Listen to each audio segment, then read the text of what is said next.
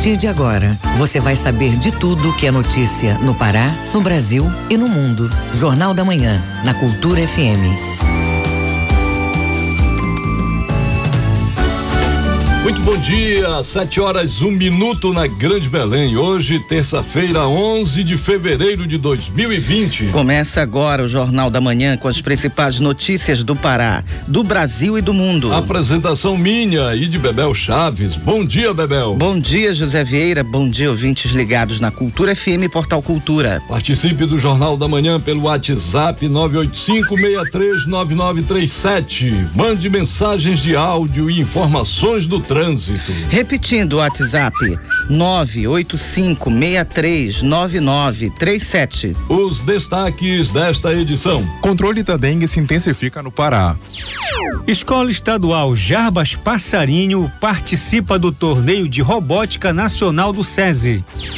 Escola de Governança Pública abre inscrição para cursos. Piratas da Batucada faz homenagem ao carnavalesco Miguel Santa Brígida. Portaria amplia acesso a museus do Pará. Tem também as notícias do esporte. Delegação do Remo já está em Sergipe para a Copa do Brasil. Parque Aquático do Pará reabre para treinos e competições. E ainda nesta edição. Medidas provisórias trancam pauta de votação na Câmara dos Deputados. Hoje é o dia D da defesa agropecuária no estado. E o Brasil tem 593 empresas de crédito exclusivo a pequenos negócios. Essas e outras notícias agora no Jornal da Manhã, 7 horas 2 minutos, 7 e 2. O Pará é notícia. Governo do Estado implanta serviço biométrico facial para reforçar a segurança no sistema prisional paraense. A coleta de dados já começou, como você confere na reportagem de Marcelo Alencar. O objetivo é fazer a coleta dos dados biométricos de toda a população carcerária, visitantes, servidores e terceirizados para a criação da central de monitoramento, como explica o diretor do Núcleo de Tecnologia de Informação da Secretaria Secretaria de Administração Penitenciária, SEAP, Renan Augusto. Hoje nós temos dois planos de trabalho. Vamos trabalhar em duas frentes distintas para coleta biométrica. Palmar primeiro, né, a datilar, todos os dedos e a facial também, para reconhecimento facial no futuro. Sem dúvida, isso vai melhorar a nossa condição de segurança, porque na medida que eu identifico as pessoas que lá estão e relaciono com as pessoas que visitam, eu dou mais confiança nessa relação entre preso e visitante, entre as pessoas que acessam o cárcere. Os dados biométricos coletados nas centrais de triagem são passados para a Polícia Civil e inseridos no Sistema de Informações Penitenciárias, o Infopem Pará. Para esse novo serviço, foram compradas câmeras e estações de monitoramento, como destaca Renan Augusto adquirimos câmeras e estações de trabalho e tudo mais para que a gente faça monitoramento de todas as nossas unidades do estado em uma central, por camadas, né? Cada unidade tem a sua unidade, é, as unidades que são de polo tem uma central distinta para o polo e uma central geral, que seria uma central de gerenciamento de crise e tudo mais, com gerenciamento de crise, com sala de gabinete, sala de tudo mais, para que a gente possa monitorar todas as unidades. Para operar os equipamentos, os agentes prisionais vão passar por treinamento especializado em biometria facial. O cadastramento tanto dos presos e seus familiares para fins de visita representa um avanço no sistema e controle de entrada e saída de todas as pessoas dentro da penitenciária, como aponta o presidente da Comissão de Segurança Pública da OAB Pará, Breno Miranda. Isso com certeza traz um maior controle, com certeza traz uma maior segurança e com certeza pode vir a trazer uma melhor eficiência para todo o sistema penitenciário do estado do Pará. Contudo, é necessário observar de que forma será feita esse cadastramento para que você acabe não atrapalhando o direito de visita dos familiares e o direito de receber visita dos presos. É necessário que esse cronograma ele seja realizado de forma paulatina e que essas pessoas tenham assegurado o seu direito de visitar o seu familiar. De acordo com a Secretaria de Estado de Administração Penitenciária SEAP, a estimativa é de que todo o cadastramento seja concluído até julho deste ano em todas as unidades do Pará. Marcelo Alencar, Rede Cultura de Rádio. Pesquisa recém-divulgada pela Organização Pan-Americana da Saúde aponta o Brasil como o país na América Latina com maior caso de dengue em 2019. No estado do Pará, a Secretaria de Estado de Saúde, SESPA, trabalha em planos de contingência em parceria com as prefeituras. Ouça na reportagem de João Paulo Seabra. Entre janeiro e outubro do ano passado, um estudo da Organização Pan-Americana de Saúde, OPAS, apontou mais de 2 milhões e 700 mil casos de dengue no continente latino, com mais de 22 mil casos graves e 1.200 mortes. A dengue continua sendo a mais importante doença transmitida por mosquitos para o ser humano. Nas regiões de clima tropical, as condições climáticas favorecem a proliferação. Quase todo mundo conhece alguém que já teve a enfermidade e um exemplo é o aposentado Justino Silva, de 70 anos, que mora no bairro da Cremação, em Belém. A minha cunhada, dores no corpo, dor de cabeça, febre, esse negócio de, que eu não gosto nem de me lembrar porque é horrível isso. Os inseticidas não resolvem o problema de exterminar o mosquito e ainda não existe vacina contra a dengue devido à grande variedade de tipos que o vírus apresenta. A falta de saneamento básico é um fator que contribui para a disseminação de criadouros. Perto do canal da Travessa 14 de Março, o pedreiro Benedito Machado se preocupa com o lixo acumulado. A dengue ela é só a pessoa se é, tirar essa lixarada que olha, tem um bocado de, de como é que se diz, de, de pneu velho aí. Isso aí chama tudo a criação. Tirando esse bagulho aí, não prolifera a, a dengue. Para combater o mosquito transmissor, a Secretaria de Estado de Saúde do Pará, SESPA, recomenda às 144 cidades que façam mutirões de limpeza e vistoria em casas e órgãos públicos, conforme recomendado pelo Ministério da Saúde. A coordenadora estadual do Programa de Controle da Dengue, Chikungunya e Zika, Aline Carneiro, comenta o trabalho que vem sendo realizado. Agora a gente está trabalhando com o plano de contingência. A gente começa normalmente de dezembro até julho. O combate ele é anual, o trabalho ele não para. Ah, o Estado está fazendo capacitação desde agosto, que deve durar até em torno de maio, multiplicadores em todas as regionais para atender todos os municípios. Segundo dados do Sistema de Informação de Agravos de Notificação Sinando, do Ministério da Saúde, no ano passado foram 2.031 casos confirmados de dengue no Pará, sem mortes. O médico clínico geral João Batista dá orientações para o tratamento. Normalmente, se manter em repouso, ingerir bastante água né, e líquidos. O ideal é não tomar medicação por conta própria. E medicação sintomática de acordo com cada caso. No caso de febre, você vai utilizar os antitérmicos e, em caso de dores musculares, os relaxantes musculares. Na presença de sintomas da dengue, como febre alta e mal-estar em geral, o recomendado é procurar o centro de saúde para verificar a necessidade de exames de sangue. Na forma mais grave da doença, chamada dengue hemorrágica, a manifestação pode ser fatal. João Paulo Seabra, Rede Cultura de Rádio. A Depará realiza a programação que marca o dia D da defesa agropecuária no estado. A ação vai contar com oferta de cursos e oficinas para agricultores familiares. As informações com o correspondente Edelson Vale. A Agência de Defesa Agropecuária do Pará, a Depará, promove hoje o chamado dia D da defesa agropecuária paraense. Neste dia, todos os escritórios da agência estarão de portas abertas, oferecendo capacitações e diversos cursos. Gabriele Guimarães, gerente regional da Depará Souri, nos fala onde e quais são as atividades da Depará Regional Souri neste dia. Na Regional Souri serão desenvolvidas palestras em quatro municípios, sendo no município de Souri, no auditório da UFPA Campus Souri, às 8 horas da manhã. No município de Cachoeira do Arari será no Centro Paroquial da Vila de Camará, às 3 horas da tarde. No município de Moaná será no Centro Paroquial da cidade, às 8 horas da manhã. E na Ilha do Maracujá, Ilha da Região Metropolitana de Belém, será às 8 horas da manhã. A nossa programação será palestras, onde nós iremos falar dos principais programas sanitários desenvolvidos pela Agência de Defesa, como a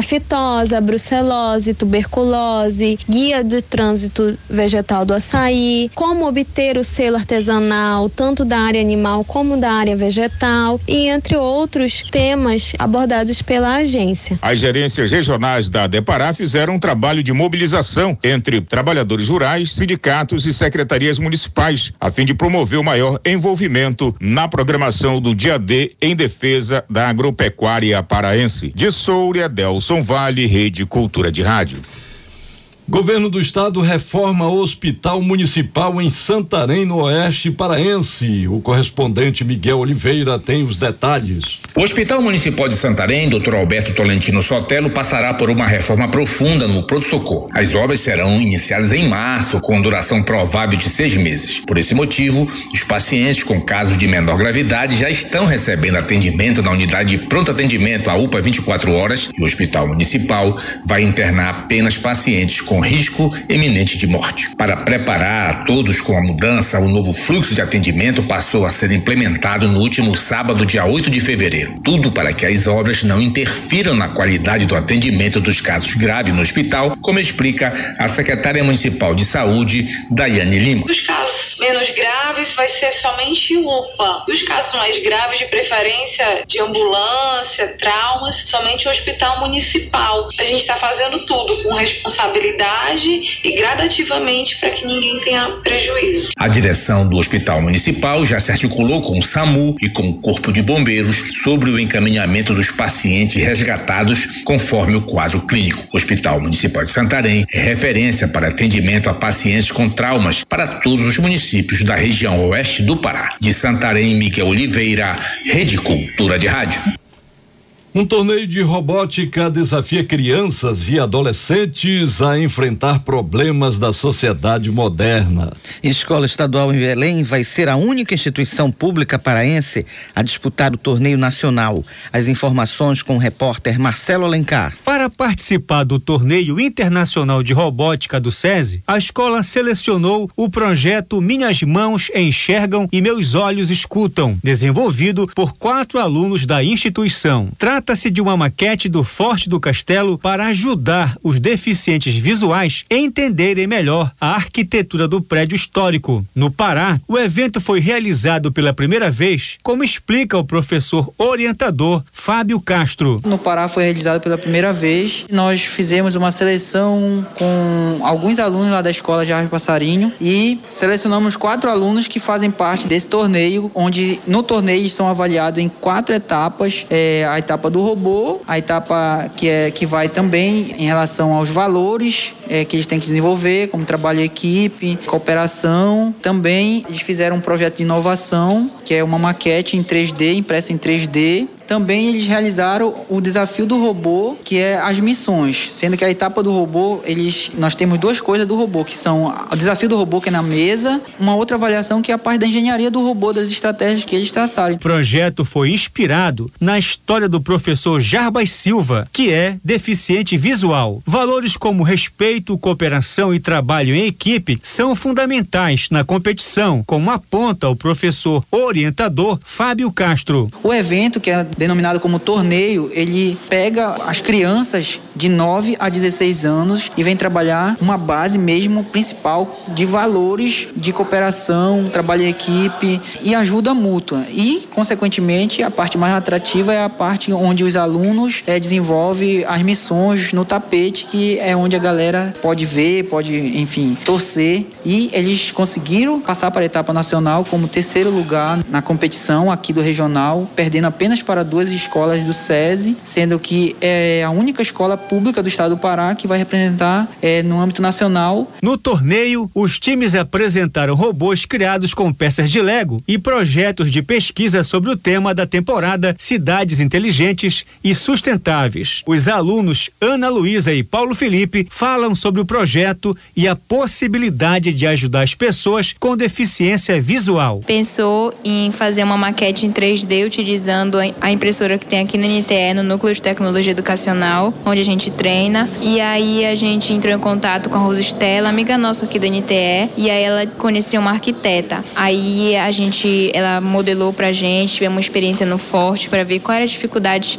que um cego teria por lá. Nos vendamos, é claro, tivemos uma ótima experiência. Esse nosso projeto, a gente está beneficiando não só surdo como cego, mas também pessoas gestantes, é, adultos, crianças analfabetas, vários tipos de pessoas. A etapa nacional está marcada para março em São Paulo. Marcelo Alencar, Rede Cultura de Rádio. O ouvinte no Jornal da Manhã. Você pode participar no, pelo nosso WhatsApp 985639937. Mande mensagem de áudio, mande pra gente aí notícias do trânsito do seu bairro, da sua cidade e a gente coloca aqui no Jornal da Manhã. No final você se identifica e diz Rádio Cultura. Aqui você ouve primeiro 98563 9937. Hora certa na Grande Belém, 7 horas 16 minutos, 7 e 16. Ouça a seguir no Jornal da Manhã. Campanha Nacional de Vacinação contra o sarampo deve atender crianças e jovens em todo o Brasil. É daqui a pouco aqui no Jornal da Manhã, não saia daí, a gente volta já. Estamos apresentando Jornal da Manhã.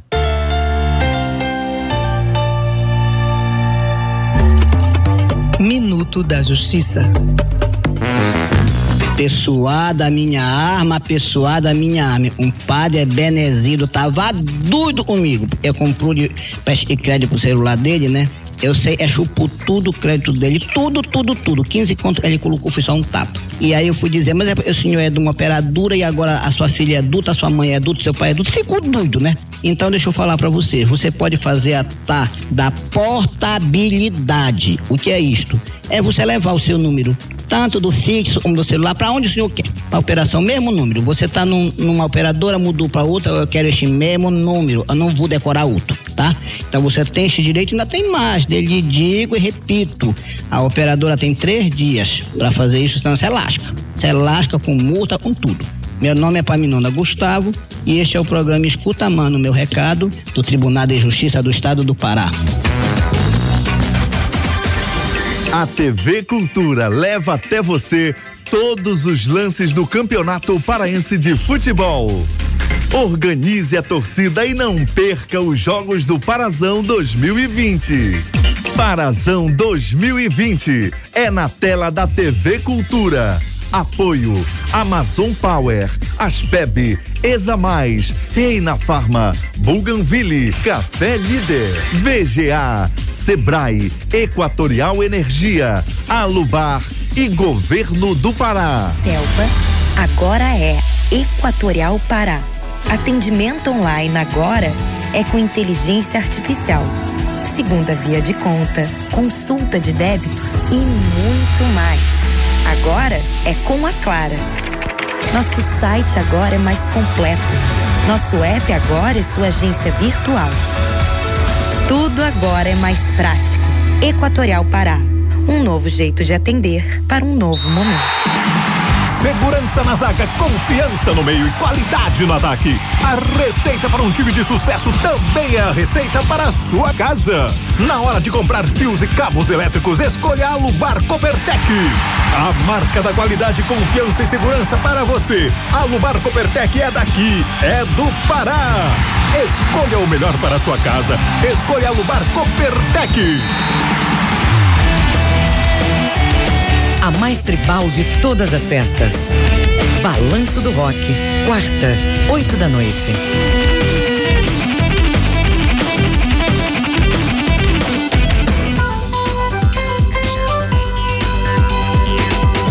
Voltamos a apresentar Jornal da Manhã. Previsão do tempo. De acordo com a Secretaria de Estado de Meio Ambiente e Sustentabilidade, SEMAS, Em Belém, região metropolitana, a terça-feira deve ter períodos de céu parcialmente nublado, variando em coberto. Chuvas leves e moderadas podem ocorrer ao longo do dia. Mínima de 23, máxima de 28 graus em Marituba. No Nordeste Paraense, céu nublado, variando em coberto desde a madrugada até o início da tarde e início da noite. Durante esse período podem ocorrer chuvas leves a moderadas, acompanhadas de trovoadas em áreas isoladas. Temperatura mínima de 23, máxima de 29 graus em Baião. Na região da Ilha do Marajó, a terça-feira deve ter céu nublado a encoberto. Chuvas fortes, acompanhadas de trovoadas, devem marcar presença durante todo o dia. A variação de temperatura fica entre 23 a 29 graus no município de Afuá. Confira a hora certa na Grande Belém, 7 horas 20 minutos, 7 e 20. O trânsito na cidade. É hora de sabermos como está o trânsito na Grande Belém na manhã desta terça-feira. Quem tem as informações é o repórter João Paulo Seabra. Bom dia, João. Olá, bom dia, José Vieira, Bebel Chaves e ouvintes do Jornal da Manhã.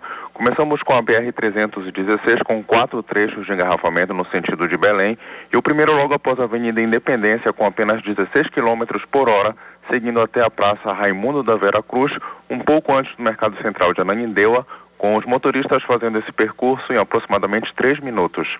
Aqui no centro de Belém, várias ruas já estão com é, bastante engarrafamento, aquele trânsito intenso, como por exemplo a Conselheiro Furtado, com seis quarteirões de lentidão entre a Travessa Barão de Mamoré até Alcindo Cacela. Na Antônio Barreto, no bairro do Marizal, 16 km por hora, próximo da 9 de janeiro e com alerta de buraco logo depois da 14 de março.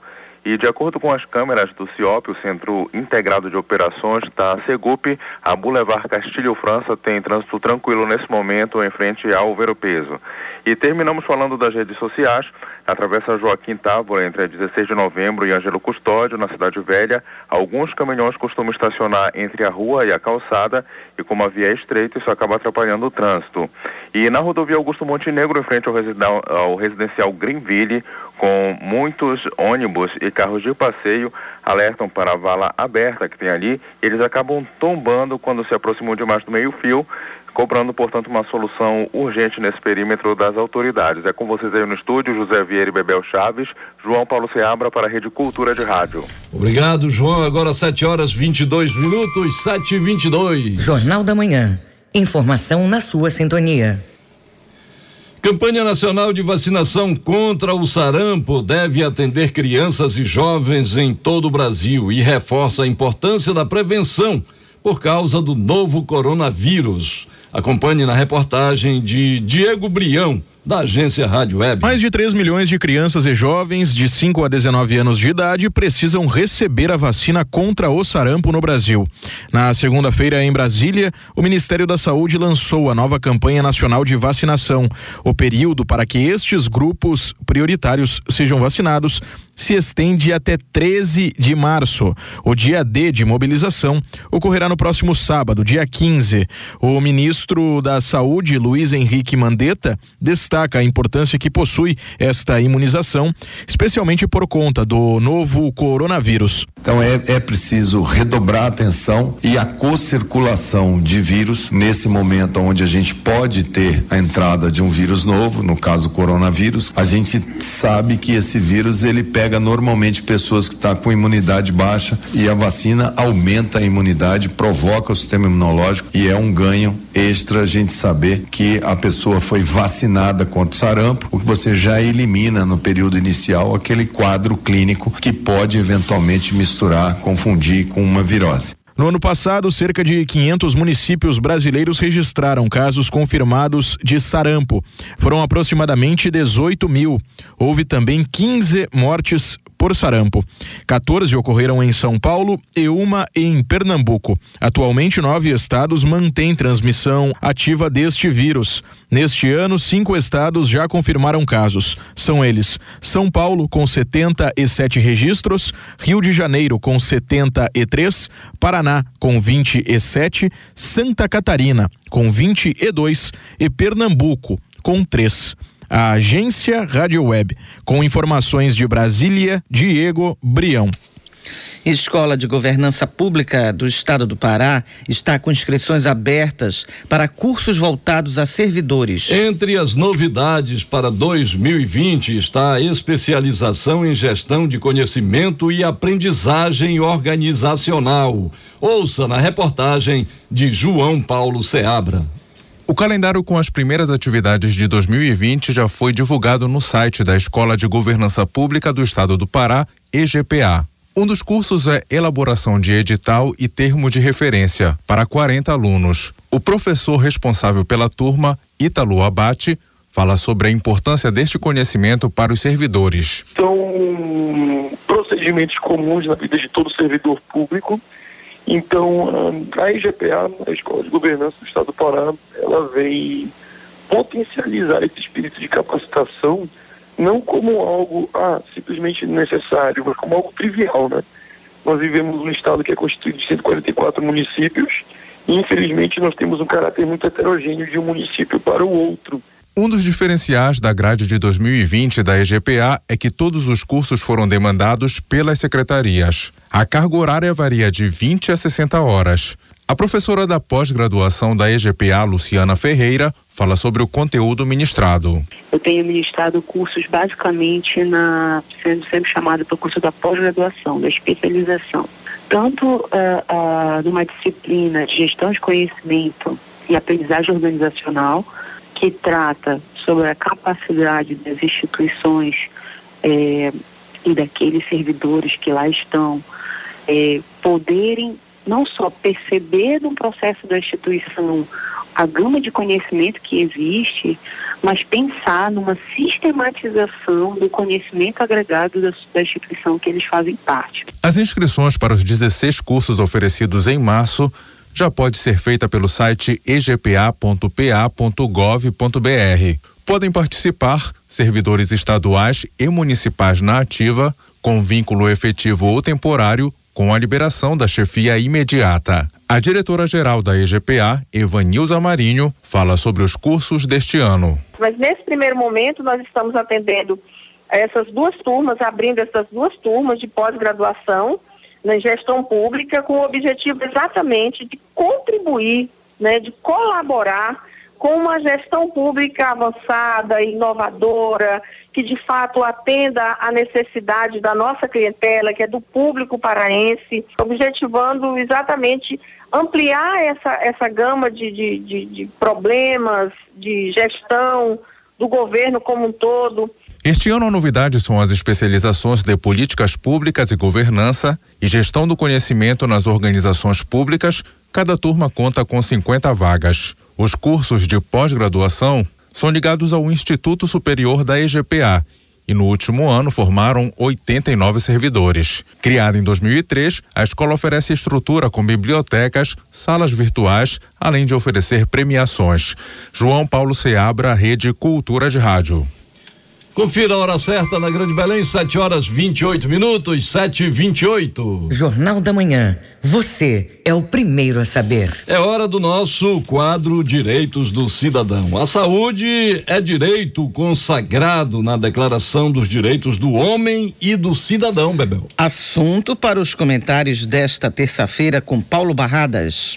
Bom dia, ouvintes do Jornal da Manhã. O nosso assunto de hoje é o direito à saúde. Recentemente, todos vimos o caso dos brasileiros que foram resgatados da China, fugindo do novo coronavírus. Em princípio, o presidente da República falou em rede nacional que jamais iríamos buscá-los da China, porque eles poderiam trazer consigo o vírus e assim nos colocar a todos em perigo esta fala do presidente da República, que depois ele repensou, reconsiderou a sua decisão e acabou determinando que duas aeronaves da Força Aérea Brasileira fossem lá buscar essas pessoas, essa fala não possui nenhum amparo legal. A Constituição Federal, ela diz no campo, na parte em que fala dos direitos fundamentais, ela diz que todo brasileiro e todo estrangeiro residente no Brasil tem o direito básico à saúde. O que são os direitos fundamentais? Os direitos fundamentais são aqueles direitos que no plano internacional são chamados de direitos humanos. Quando eles entram na nossa legislação, eles entram com status constitucional e mais ainda com status de cláusula pétrea constitucional. Ou seja, são direitos que para se modificar só modificando a Constituição.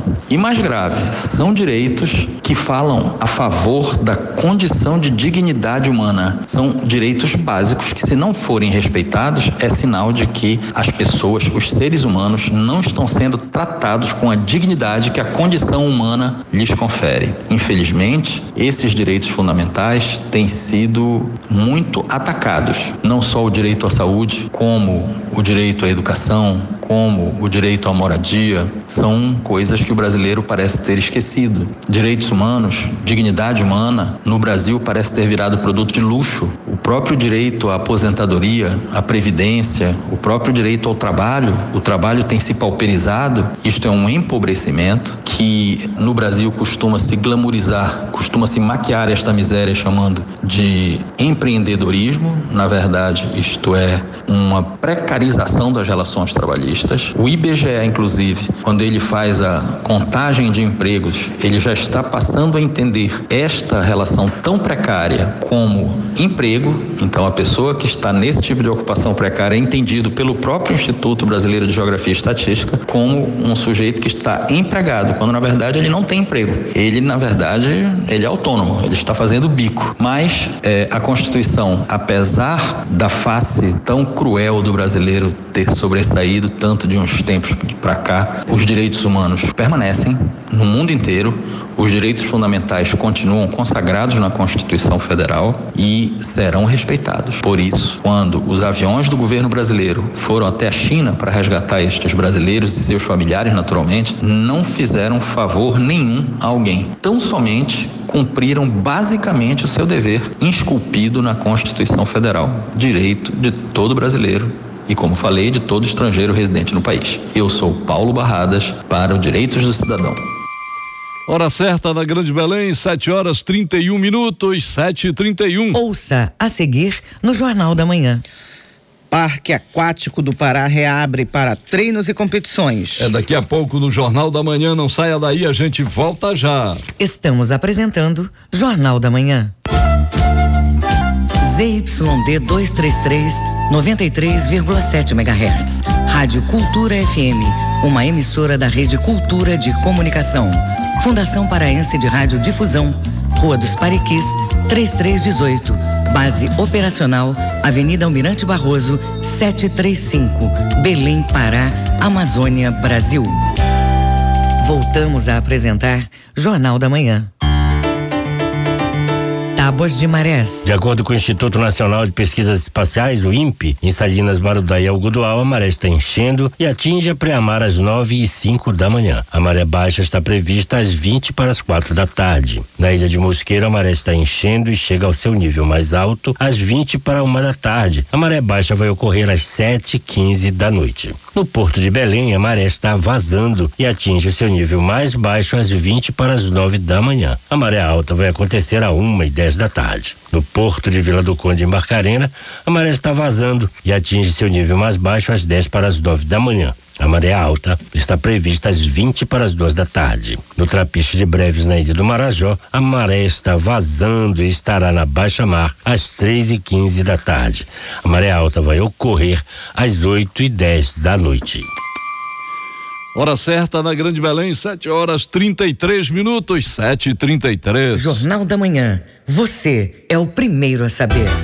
Esporte. Parque Aquático do Pará reabre para treinos e competições. O Clube do Remo já está em Sergipe para jogar pela Copa do Brasil. Alexandre Santos. Parque Aquático do Pará reabre para treinos e competições. Entenda com Bruno Barbosa. Depois de quatro anos, o espaço voltado para a prática esportiva aquática retorna ao funcionamento. O governador Helder Barbalho esteve presente na entrega da obra. Reabrir este espaço estruturado, com todas as condições de mostrar uh, o talento dos paraenses é absolutamente fundamental. Esse espaço foi fechado em 2016 e nós tomamos a decisão logo no início do governo de retomar as obras, garantir a conclusão, o investimento integral do governo do estado de 2 milhões e meio de reais, valorizando o nosso esporte, garantindo que esta estrutura do parque aquático possa ser devolvido para a nossa juventude, para os nossos atletas e, claro, também podendo ser utilizado pela comunidade para integrar, fazer com que a transformação social deste ambiente possa acontecer. José Nascimento é um paraense que tem sucesso na modalidade de saltos em penhascos no mundo inteiro. Ele cresceu nadando na UEPA e hoje fala da alegria em ver o espaço novamente em funcionamento. É muito importante esse espaço para o atleta, para as pessoas aqui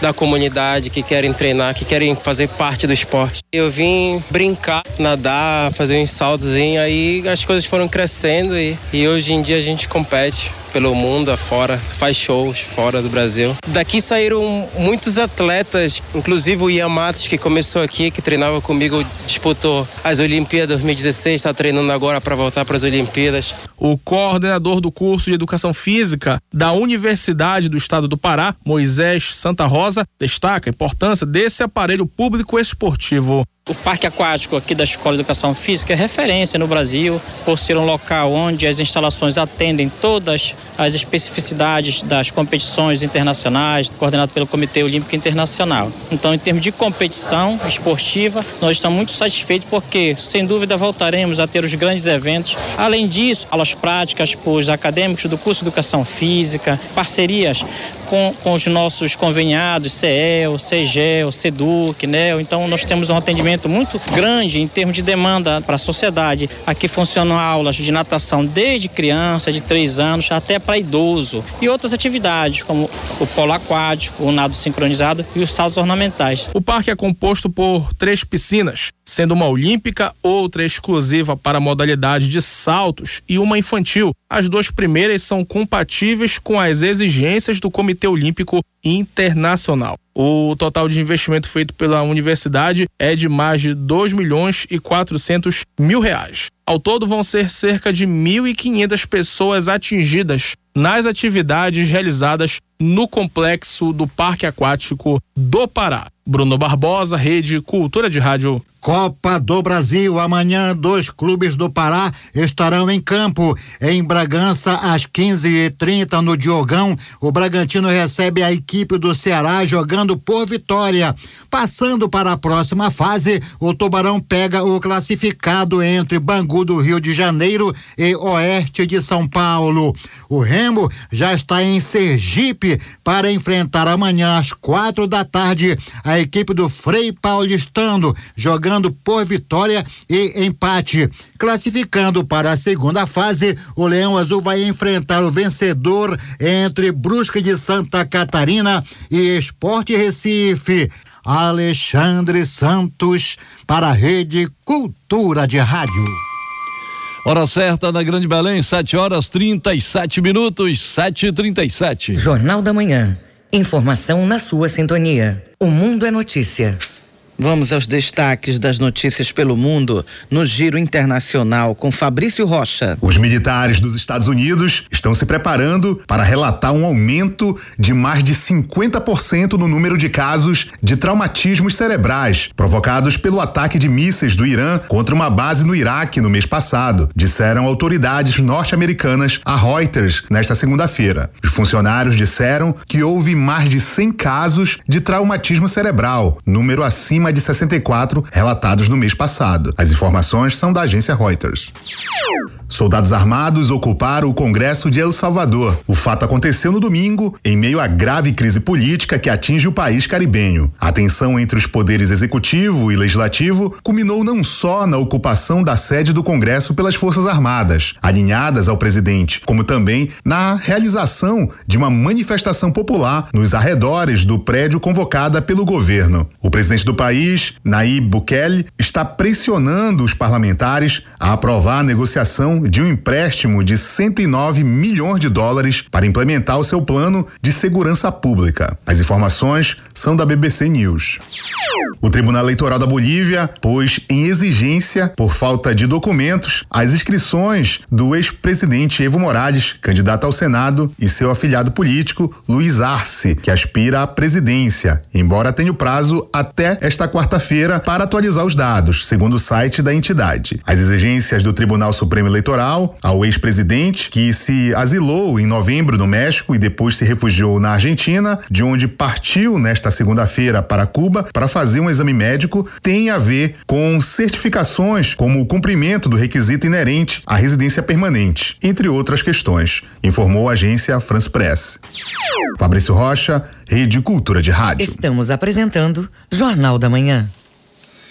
Secretaria de Estado de Cultura, Secult, amplia a política de gratuidade nos museus do estado do Pará. A portaria garante que, além de idosos e pessoas com deficiência e acompanhantes, a partir de agora, professores, estudantes e crianças com até 12 anos devem ter gratuidade permanente nos espaços. Saiba mais detalhes com o repórter Marcelo Alencar. Uma programação mensal voltada à acessibilidade e gratuidade voltadas a pessoas com deficiência. Todo segundo domingo do mês será assim nos museus do estado. No domingo da acessibilidade e da inclusão, vai garantir que, além das terças-feiras, no primeiro domingo de cada mês, toda a população terá entrada franca nos museus. A secretária de Cultura do Estado, Úrsula Vidal, dá mais detalhes da iniciativa inovadora. Nós percebemos que nós precisávamos avançar na gratuidade gratuidade, principalmente aos finais de semana, que é quando as famílias têm mais oportunidades, os professores, os estudantes, além, claro, de todas as nossas programações que envolvem já as escolas dentro de uma política de educação museal, patrimonial, histórica. Então nós decidimos com essa portaria ampliar o escopo da gratuidade. É, anteriormente eram crianças até 10 anos, agora nós passamos para crianças até 12 anos. Deficientes e acompanhantes idosos já tinham gratuidade em, em todos os dias da semana. Nós ampliamos agora para os estudantes estudantes que pagavam meios, estudantes passam a ter gratuidade e todos os professores também terão gratuidade em todos os dias da semana. Pessoas com deficiência visual e auditiva terão serviço de intérpretes de Libras e audiodescrição, como argumenta Úrsula Vidal. O segundo domingo de cada mês será o domingo da inclusão e da acessibilidade, onde nós vamos ter uma programação especial com intérpretes de Libras, audiodescrição para pessoas com deficiência. Essa acessibilidade ela precisa ser modulada juntamente com as associações associações, os coletivos, as organizações que trabalham com as pessoas com deficiência, porque são especificidades que precisam ser incorporadas pelos nossos equipamentos e pelos nossos espaços. Para o motorista profissional Joécio Silva, a portaria democratiza o espaço para todos terem acesso. Mais fácil, né? O acesso, qualquer pessoa vai poder acessar, qualquer pessoa pode participar da, das exposições, acaba com, a, com aquela limitação, né? De acordo com a Secult, a ampliação da gratuidade para professores e estudantes é uma forma de incentivar conteúdo pedagógico nas salas de aulas em todo o Pará. Marcelo Alencar, Rede Cultura de Rádio. Programa que permite destinação correta de lixo produzido no setor agrícola no Brasil supera 550 mil toneladas de embalagens. Confira na reportagem de Joyce Copstein, da agência Rádio Web. O sistema Campo Limpo superou 550 mil toneladas de material encaminhado para destinação ambientalmente correta. A marca é a soma do total recebido desde 2002, quando o Programa de Logística Reversa de Embalagens Vazias e Sobras Pós-Consumo de Defensivos Agrícolas teve início.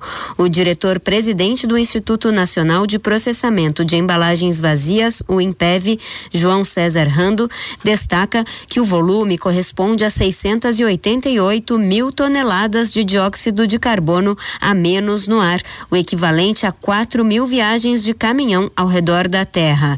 Ele detalha que o resultado foi possível graças à integração dos elos da cadeia produtiva. O agricultor devolvendo a embalagem, os revendedores, cooperativas, através das associações de gestão das unidades de recebimento, indicando aonde devolver, recebendo essas embalagens, o fabricante organizando toda a logística reversa e dando a destinação final ambientalmente correta, e com apoio também dos órgãos do governo. Apenas em 2019 foram mais de 45 mil toneladas retiradas do campo brasileiro.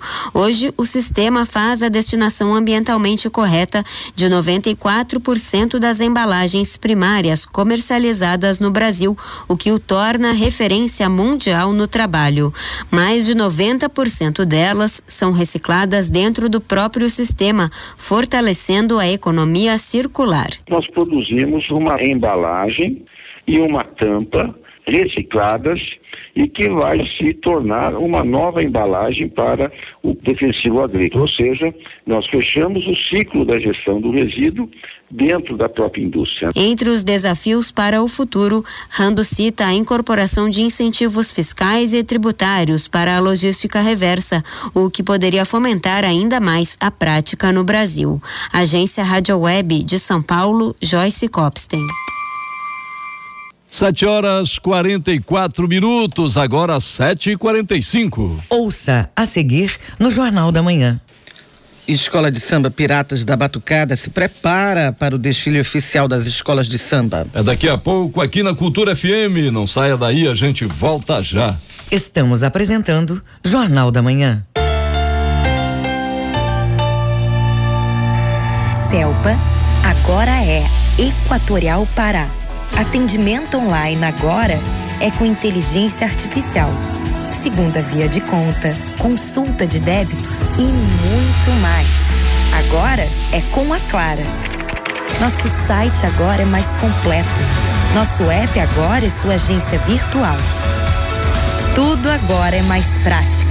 Equatorial Pará um novo jeito de atender para um novo momento. A emoção da folia bate forte no peito e você pode mostrar que é sangue bom, além de ter samba no pé. Antes de pular no carnaval, dê um pulo no Emopa. Doe sangue e compartilhe suas boas energias com quem precisa, porque a festa da vida não deve ter hora para acabar. Vem pro carnaval do Emopa, folia que salva vidas. Emopa, carnaval por todo o Pará. Segurança na zaga, confiança no meio e qualidade no ataque. A receita para um time de sucesso também é a receita para a sua casa. Na hora de comprar fios e cabos elétricos, escolha a Lubar Copertec. A marca da qualidade, confiança e segurança para você. A Lubar Copertec é daqui, é do Pará. Escolha o melhor para a sua casa. Escolha a Lubar Copertec. Sabia que dá para reconhecer um bom café pelo tempo que o sabor permanece no paladar? O Café Líder investiu alto na revitalização completa de suas embalagens, no processo de torra, na moagem e na rigorosa seleção de grãos. Quer saber o resultado de tudo isso? Vem tomar um cafezinho no Líder agora mesmo. Tá quentinho, cheiroso e mais gostoso do que nunca. Café Líder, mais sabor, mais prazer. Cultura Instrumental, quinta, oito da noite, na Cultura FM.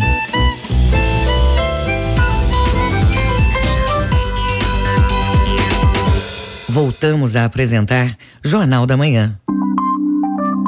Previsão do tempo. De acordo com a Secretaria de Estado de Meio Ambiente e Sustentabilidade, no Baixo Amazonas e Caia Norte, durante a manhã e a tarde, céu parcialmente nublado, variando a nublado. Chuvas leves a moderadas podem ocorrer ao longo do dia. Chuvas furacas só no início da noite. A variação de temperatura fica entre 24 a 32 graus em Prainha. No sudoeste, céu parcialmente nublado ao longo de toda terça-feira. Chuvas leves e moderadas podem ocorrer durante qualquer parte do dia, principalmente no início da tarde e à noite. A temperatura mínima é de 21 e a máxima é de 30 graus em Brasil Novo. Para quem mora no Sudeste, atenção. Manhã com céu nublado a encoberto. Tarde e noite, céu parcialmente nublado a nublado. Eventos de chuvas leves e isoladas podem ocorrer durante o período. Em Rio Maria, a variação de temperatura fica entre 24 a 31 graus.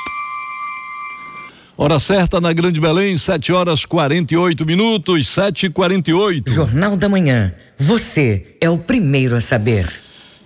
Brasil tem mais de 590 empresas de crédito exclusivo a pequenos negócios. A repórter Adriana Mesquita, da agência Rádio Web, tem as informações. O número de empresas simples de crédito ESCs criadas entre abril de 2019 e janeiro deste ano já chega a 593 em 24 estados e no Distrito Federal. Só em janeiro foram criadas 55. O coordenador de inovações financeiras do Serviço Brasileiro de Apoio às Micro e Pequenas Empresas, Adalberto Luiz, ressalta que essas empresas só podem emprestar dinheiro para microempreendedores individuais, microempresas empresas e empresas de pequeno porte. É, apenas 18% do crédito que é destinado às pessoas jurídicas vai o MEI, MEI e EPP. Então a empresa simples de crédito visa suprir um pouco essa deficiência, essa falta. Nesse mês de fevereiro já fecha aí em mais de 600 empresas que comprometeram mais de 250 milhões de reais em capital para emprestar e desse valor já 80 milhões já foram emprestados para pequenas empresas. Além de facilitar a disponibilidade de recursos para os pequenos negócios com menos burocracia, as empresas simples de crédito ajudam a fomentar a economia local. Isso porque a atuação dessas empresas de operações de empréstimos e financiamento é regional. É o que explica o vice-diretor de formação profissional do Conselho Federal de Administração, Mauro Leônidas. Elas farão esse empréstimo dentro do âmbito daquele município, ou o município que seja limítrofe ali na, naquela área, né? São empréstimos pequenos, é um capital pequeno. E esse recurso você está movimentando a economia, porque a partir do momento que você atua numa MPE, com certeza essa empresa ela vai vender mais, com isso ela pode contratar também. E qualquer pessoa física pode abrir uma empresa simples de crédito para emprestar dinheiro, mas vale ressaltar que esses empréstimos devem ser de capital próprio. O aporte mais frequente de uma ESC é de 100 mil reais. Somente os estados de Rondônia e Acre ainda não possuem nenhuma unidade dessas empresas no país. Agência Rádio Web de Brasília, Adriana Mesquita.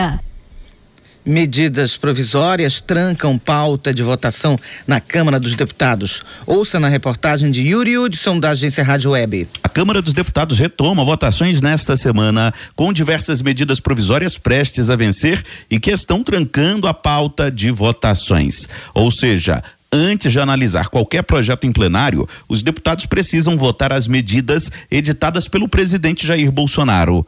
Uma delas é a MP que criou a chamada ID Estudantil, uma carteirinha do estudante gratuita e digital.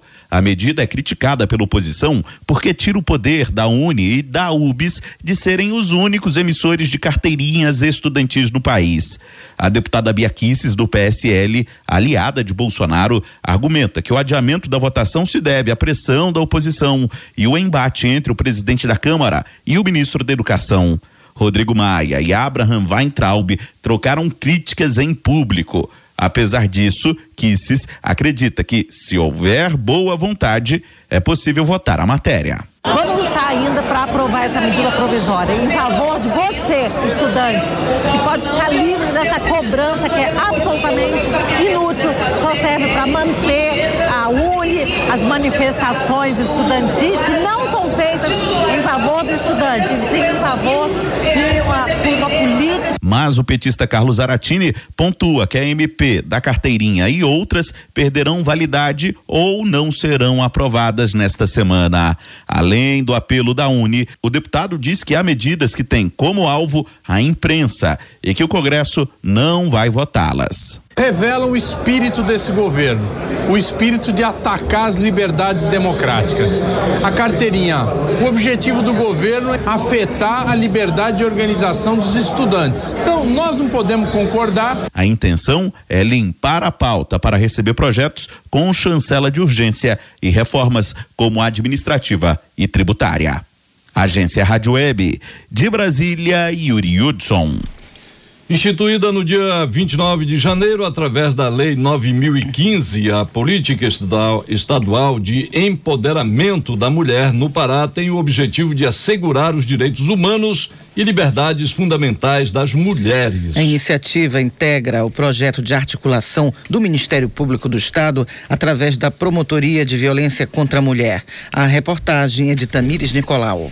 A política busca qualificar as mulheres em situação de violência e vulnerabilidade social por meio da parceria de 60 entidades públicas e privadas que vão oferecer formação profissional. A lei visa efetivar a importância do empoderamento financeiro da mulher por meio de políticas públicas. A coordenadora estadual de integração de políticas para mulheres da Secretaria de Justiça e Direitos Humanos, Márcia Jorge, explica a relevância da medida. да. É toda uma rede de articulação que vai contribuir para que a gente diminua a violência contra a mulher, dando a ela a oportunidade de ter um trabalho, dela vir realmente ter seu protagonismo no campo financeiro. E este projeto de lei, ele é muito importante, ele veio fortalecer o plano estadual de política para as mulheres e contribuir realmente para que a gente tenha, por meio de uma legislação, é, a garantia que a mulher possa ser realmente atendida por meio de projetos ligados ao empoderamento financeiro para esta mulher.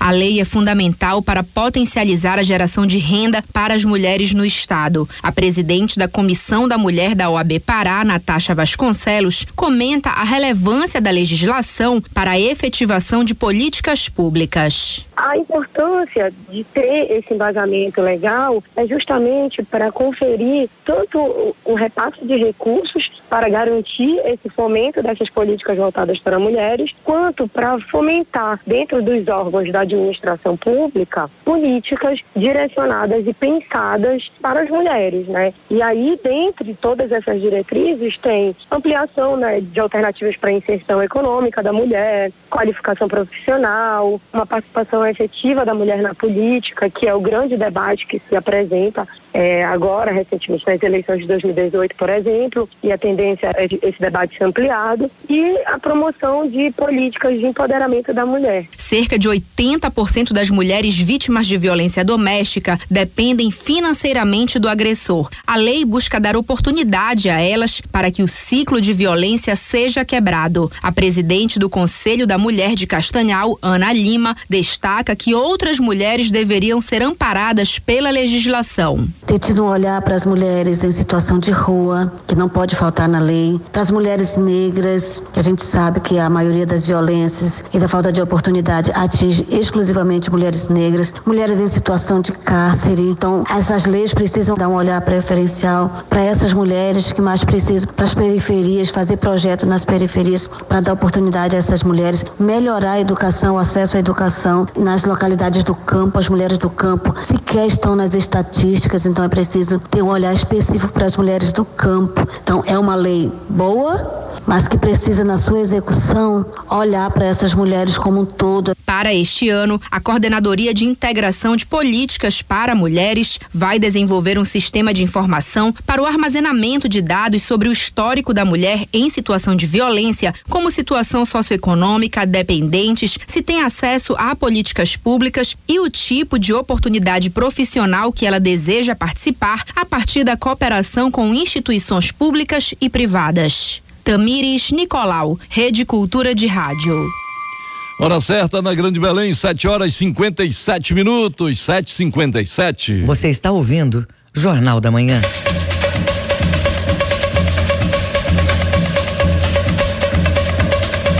E na nossa série especial sobre as escolas de samba, hoje vamos falar da Piratas da Batucada, que ensaia aí todos os dias para o desfile oficial das escolas de samba da capital paraense, com o enredo Miguel Santa Brígida, o arcanjo dionisíaco do drama Fé e Carnaval. A agremiação do bairro da Pedreira vai ser a quarta a desfilar no sábado pelo grupo especial na Avenida. A reportagem é de Tamires Nicolau. Salve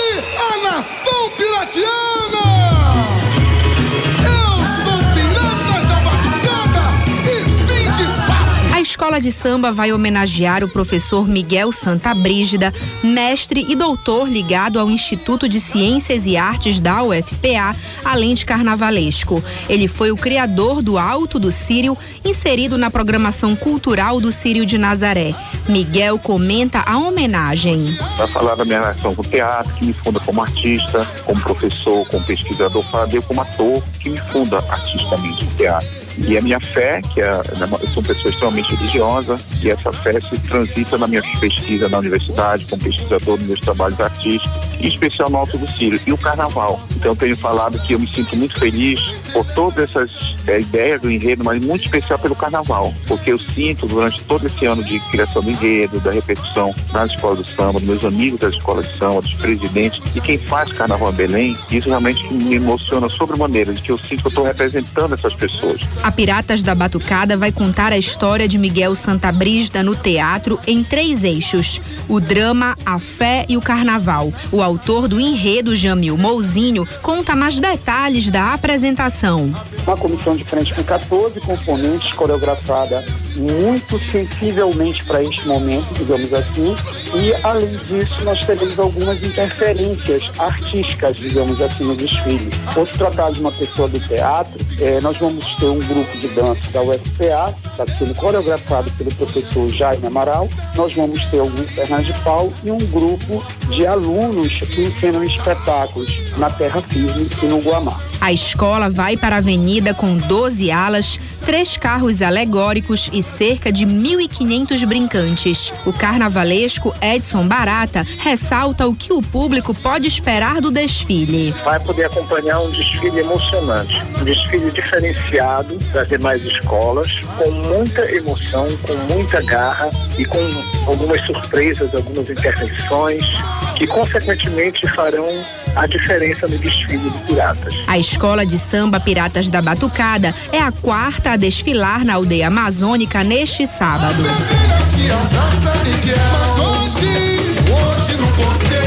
Tamires Nicolau, Rede Cultura de Rádio.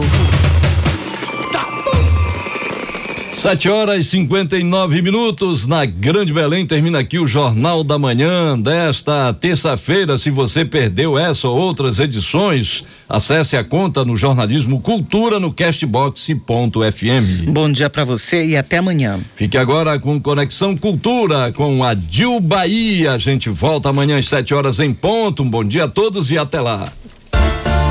O Jornal da Manhã é uma realização da Central Cultura de Jornalismo.